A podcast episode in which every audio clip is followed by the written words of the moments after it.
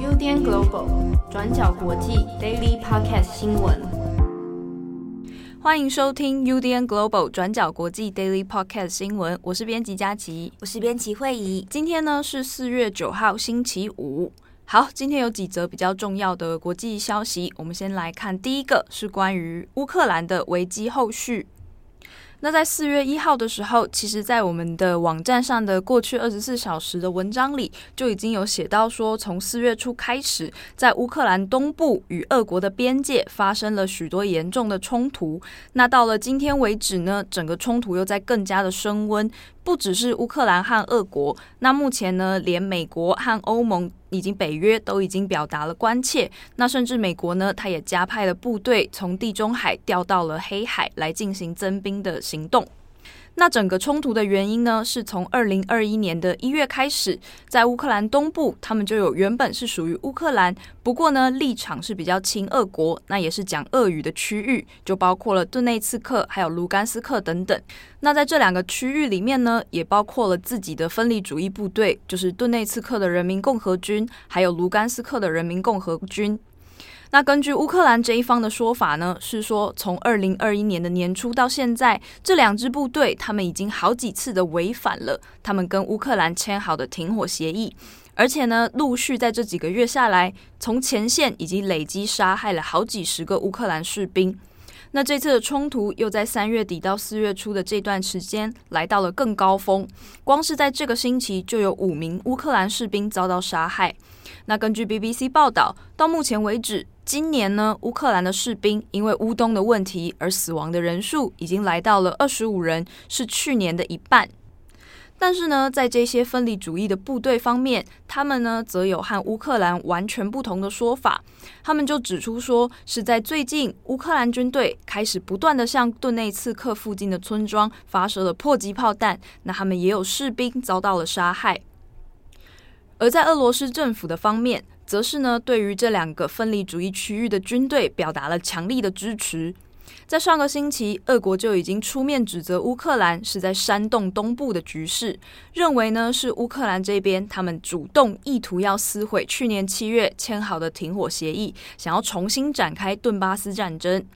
那甚至俄国他也调动了大批的精锐部队前往乌东展开所谓的联合军演，而且甚至呢在军演完之后，就直接把部队调到曾经属于乌克兰，但是后来宣布独立。结果最后，在二零一四年遭到俄国并吞的克里米亚半岛上，现在呢也已经有大量的俄国驻兵在那里。那整个冲突到了昨天又开始更加的升温。有一位俄罗斯官员他就发出警告说，如果乌克兰他们敢再对乌东地区的分离主义者发动攻击，莫斯科可能就会出手干预，来帮助这些亲俄的部队。那其实呢，截至目前为止，俄罗斯他们就已经一直默默在增加在乌克兰边境的部队人数了。根据乌克兰的说法，俄国在乌东的部署已经来到了将近两万多人的军队。那这也是从二零一四年克里米亚危机到现在人数最多的一次。那另外也有媒体直击拍摄到了俄国的火车正在运送大量的军火前往乌俄边境。那另外，根据俄罗斯的国防部，他们也表示说，俄罗斯在这个月，也就是四月的时候，会在各地进行将近四千多次的军事演习，也是作为一种宣示的意味。对于这一次的乌东大增兵的危机，美国方面他们则是表示说，目前已经正在北约进行了紧急的讨论。那在近期，包括布林肯还有国家安全顾问杰克苏利文等人，他们呢也都在近期向乌克兰进行了谈话。那根据 CNN 报道也指出说，美国呢目前已经计划把原本部署在地中海的舰队都调往黑海。那另外也会开始在黑海的领空上发动侦察机，用来监视俄罗斯他们近期的军队活动，还有克里米亚半岛上任何的军事行动，来作为对于俄国的一种警告。好的，那么下一则我们来关注一下新加坡的新闻。新加坡的副总理王瑞杰在四月八号的时候宣布，自己将不再担任新加坡第四代领导团队的领军人物，但是会继续留任内阁，那继续担任副总理。消息传出来之后，这其实在新加坡引起很多的讨论。原因是因为王瑞杰宣布不再领军第四代领导团队，这就意味着放弃成为新加坡下一任总理接班人。那原本王瑞杰是被视为接任总理李显龙的一个热门人选，那为什么他会现在突然宣布辞职？我们今天就来跟大家更新一下。好，首先呢，先跟大家解释一下刚刚提到的第四代领导团队到底是什么。其实，新加坡的执政党人民行动党，也就是李显龙的所属政党，过去以来一直都将接班人计划视为非常重要的关键重点。所以，从好几年前开始，相关有资格接任总理的人选，就会像是进入一个呃选总理的委员会。那接着从这个委员会里面就会选拔出最适合的人选来担任总理。那因为李显龙自己本身算是第三代的领导团，所以这一批要交接李显龙位置的人就算是第四个世代，所以我们普遍也就把他们称之为第四代领导团。那么从二零一八年的年底开始，王瑞杰就被选为第四代领导团队的一个领军人物。而且也在二零一九年升级成为副总理，所以原本的计划是已经六十九岁的李显龙，希望可以在二零二零年的大选就可以完成总理的交接。但是因为疫情的关系，所有的计划就是都被打乱了。李显龙也决定在控制好疫情啊，稳定好新加坡的经济之后，才来处理交棒的事情。那么王瑞杰会被这么重视的原因，是因为他过去其实有很多丰富的执政经历。在过去十年，王瑞杰都在新加坡的内阁担任一些很重要的职务，像是教育部或者是财政部等等。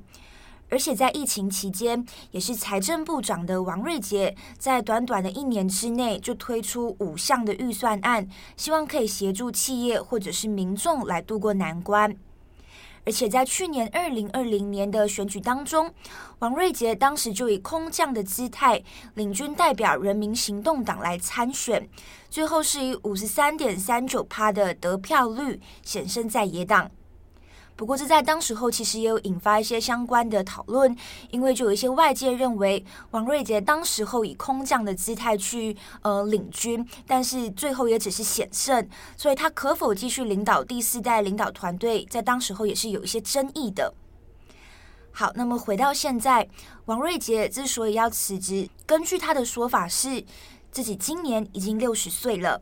他认为疫情这个危机将会继续持续一段时间。当这个危机结束之后，他已经就是快要六十五岁了。落在六十多岁的这段期间，成为下一任总理，他的一个跑道就太短了。而他认为说，新加坡目前需要的领导人，不仅是要负责在疫情后的重建工作，更要领导新加坡进入下一个阶段。那王瑞杰他在二零一六年的时候曾经中风，那他就认为自己现在身体虽然已经康复了，状况也都还算不错，但是觉得在现在这个时候，新加坡会需要更年轻的内阁成员来交棒处理，才是更符合新加坡利益的一个做法。目前，呃，李显龙已经表态说自己已经收到王瑞杰的通知了，他可以理解并且支持王瑞杰的决定。至于目前第四代领导团队可能会需要至少几个月的时间，才可以决定新任领导人的人选到底是谁。那目前李显荣是表示，希望可以在下一次大选之前来确定人选。那一旦人选确定之后，也做好交棒准备之后，自己就会准备交接的工作。那接下来第三则新闻，我们再一次回到美国，是关于亚马逊工会，他们的成立已经来到了计票的阶段了。那在前几个礼拜，我们就讲到说，亚马逊他们在阿拉巴马州的仓库工人很希望能够组工会。那当时呢，还正在投票，就是大概三月中、三月底的时候。那一路呢，到现在，从二月到三月的投票期，那现在到了四月，已经开始了计票的过程。那大家可能还记得，当时在投票跟宣传的期间，就闹出了很多的劳资争议，包括说就有人去爆料亚马逊的休息时间太短，所以有很多员工要在瓶子里面尿尿。那亚马逊呢，对这件事情一开始就是矢口否认嘛，坚持说就是没有这样的事情。那后来是不断的被媒体记者抓包，甚至就有拍照，然后他们才承认有这样的事情。那另外呢，还有亚马逊的官方推特，他们就曾经出面呛过好几位声援工会的议员。那还有寄简讯给员工，警告他们不可以投票。那甚至呢，也有员工出来爆料说，亚马逊资方还放谣言说，如果最后真的通过了工会，那就要把工厂移走，让大家都没有工作可以做，等等等等。就是当时有很多很精彩的一些劳资过招的相关报道，这样。那当然呢，亚马逊官方对于以上的这些指控，大部分都是否认的。那只有在前几天的时候，他们出面来承认，而且道歉说，真的是有员工出现了没有办法去厕所，那只好尿在瓶子里这样子的状况。那不过亚马逊呢，他们还是不断的强调说自己每一个小时的时薪是给到十五美元，是美国最低工资七点二五美元的两倍以上。那表示说他们给员工的福利很好，那也很在乎员工的生活健康等等的。那整个工会的投票呢，是投到了三月二十九号为止。那前几天的进度是负责代表亚马逊工会的这个批发和百货公司工会，叫做 RWDSU。他们呢跟亚马逊的资方双方就开始讨论说，在投票的哪一些票是属于有效票，那哪一些人的职称跟工作内容是不符合投票资格，要从这些选票中剔除的。那目前呢，辩论已经结束，现在已经来到了计票的过程。那如果成功，也就是超过半数的话，这就是亚马逊集团在全美国的第一个正式成立的工会。不过呢，根据昨天几间媒体的报道，目前开出来的票情况是相对不乐观的。那先看真正投票的人数好了，就是在真正投票人数方面，原本呢将近六千人当中，目前只收到了三千两百一十五票。大概呢是占整体人数的五十五 percent 左右。那不过呢，在这三千多票当中，还有几百票是被亚马逊指控是无效的。也就是说，这些人他们可能不符合投票资格，或者是他们的职称跟工作内容没有办法加入这个工会等等这样子的指控。那在剩下的这两千多票当中，统计到昨天周四的晚上七点整为止，大概已经开出了一千多票。那其中呢，反对组工会的人是比较多的，那甚至呢是支持组工会的人的两倍。那现在已经开出了将近一半的票，计票呢会在当地时间的周五早上继续进行。那所以截至目前来看，状况呢对于想要组工会的人来说是相当不乐观的一个现状。那为什么亚马逊的工人明明自己就提案说他们受到了很多严苛的工作条件，想要组工会抗争，但是最后投票开票出来的结果却是这么的不乐观呢？？RWDSU 就是我们前面讲到的这个批发和百货商店工会里面的负责人，他就出面表示说，他把矛头指向了这个亚马逊资方，认为呢都是因为他们寄出了太多的奥布，才会让员工不敢投票，或者是只敢投反对票。他就说亚马逊呢是在压迫选举，亚马逊的资方不断的在宣传投票期做出各种非法的行为，在阻止或是游说大家不要去投票，才。才会导致这样的结果。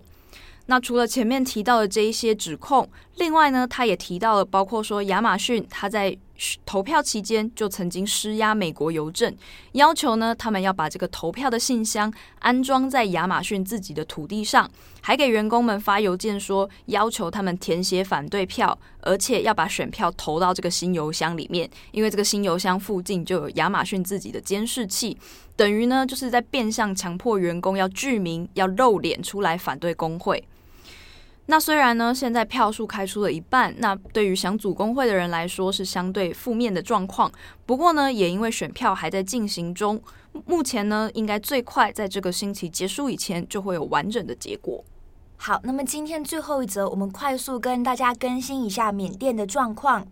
缅甸政变从二月一号开始，那现在已经过了大概两个多月，我们都有持续跟大家去更新状况，也可以看到军政府这两个月以来打压的力道是越来越强烈。那在昨天四月八号的时候，军方也发出逮捕令，说要逮捕大概约一百多位的演艺界人士。那当中，台湾人可能比较熟悉的是被称为“地表最帅和尚”的一个缅甸模特儿，他在昨天四月八号的清晨也被逮捕了。现在也不知道他的具体状况到底是怎么样。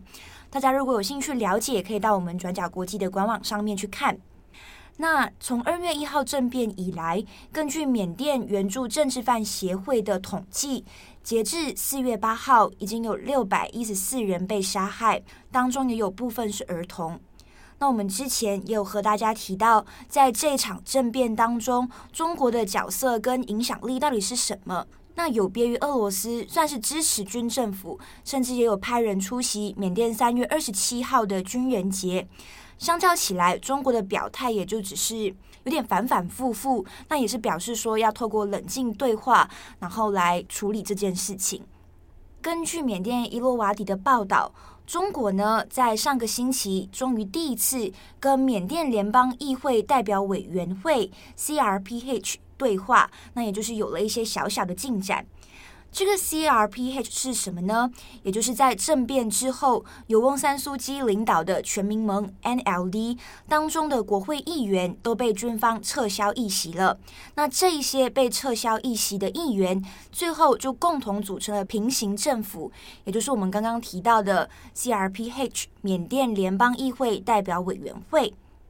那这个 CRPH 政变后，其实有一直要求跟北京官员见面或者是会谈，但是双方一直到上个星期才有了第一次的对话。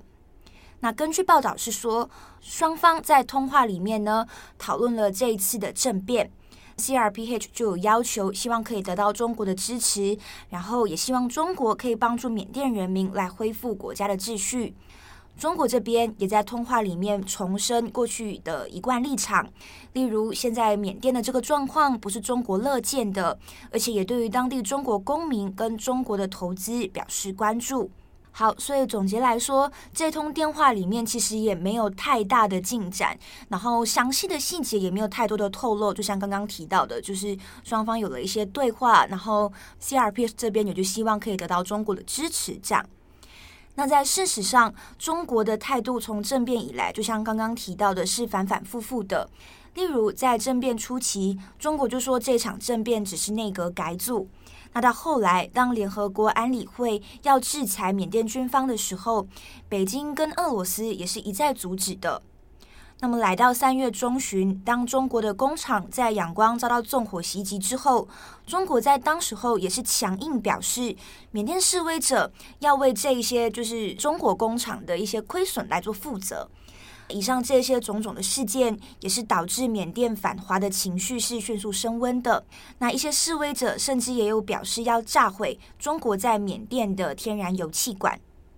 好，以上就是今天的几则新闻。我们今天终于可以来久违的更新一下那个便当制作的情形。对啊，大家很关心，就是我们的便当到底做的怎么样？对，但我其实前几天有讲过了，我现在很快 update 一下我的，就是我、嗯、我我越做越混，就我现在开始只会出现那个用电锅蒸鸡胸肉跟烫花野菜，就是这种非常混的东西。但我有注意到你越来越高级，有吗？我有越来越高级吗？对，就是会议的便当开始会出现一些像是意大利面或是汉堡排。对对对，因为我想说，因为我便当是一个星期连续做五天诶，所以我就要五天差不多吃几乎一样的东西。我就想说要有一些变化，因为我之前真的是一直吃饭，一直吃饭，然后到现在就变成说，那好，那如果我不要吃饭，我就多加一点可能鱼呀、啊，或者是鸡胸肉啊。嗯嗯但是我也是有进化到，就是用电锅来蒸鸡胸肉，我想说那个最快。对啊，超快的，而且它还会，就是你蒸完以后会有一点那个鸡汤，就是会有那个真、那真的就是鸡肉的汤，我觉得很很省事。对，我觉得会煮饭的人都要有同时作业的能力。对，你这边可能用那个平底锅在煎什么东西，然后你饭锅也要同时启动，那你就可以在两个小时之内迅速把你的便当赶快做完。你做菜的时候会喝酒或者喝饮料吗？我做菜的时候很喜欢放音乐，然后喝啤酒。哦，我会听 podcast，然后我会喝早上还没喝完的咖啡，喝一整天。对，把自己当成是一个贵妇在下厨的姿态，很好。我就会直接喝酒。哎、欸，很好哎、欸，就喝啤酒。我也会听 podcast，有时候会听。我之前有想要就是买酒，然后到公司，但过后发现有点太猖狂，这样万一被发现怎么办？应该也不会怎么样，反正我又不会喝醉。就那天会文思泉涌吗？我我想说可以试看看，但到最后真的觉得有点太猖狂，就觉得哎、欸，好像有点不好意思。好了，大家不要模仿，这只是我们的一些上班族的比较小的幻想，我们自己小小的内心世界。好，以上就是今天的 podcast。我是编辑佳琪，我是编辑慧仪，我们下次见，拜拜，拜拜。感谢大家的收听。想知道更多深度国际新闻，请上网搜寻 Udan Global 转角国际。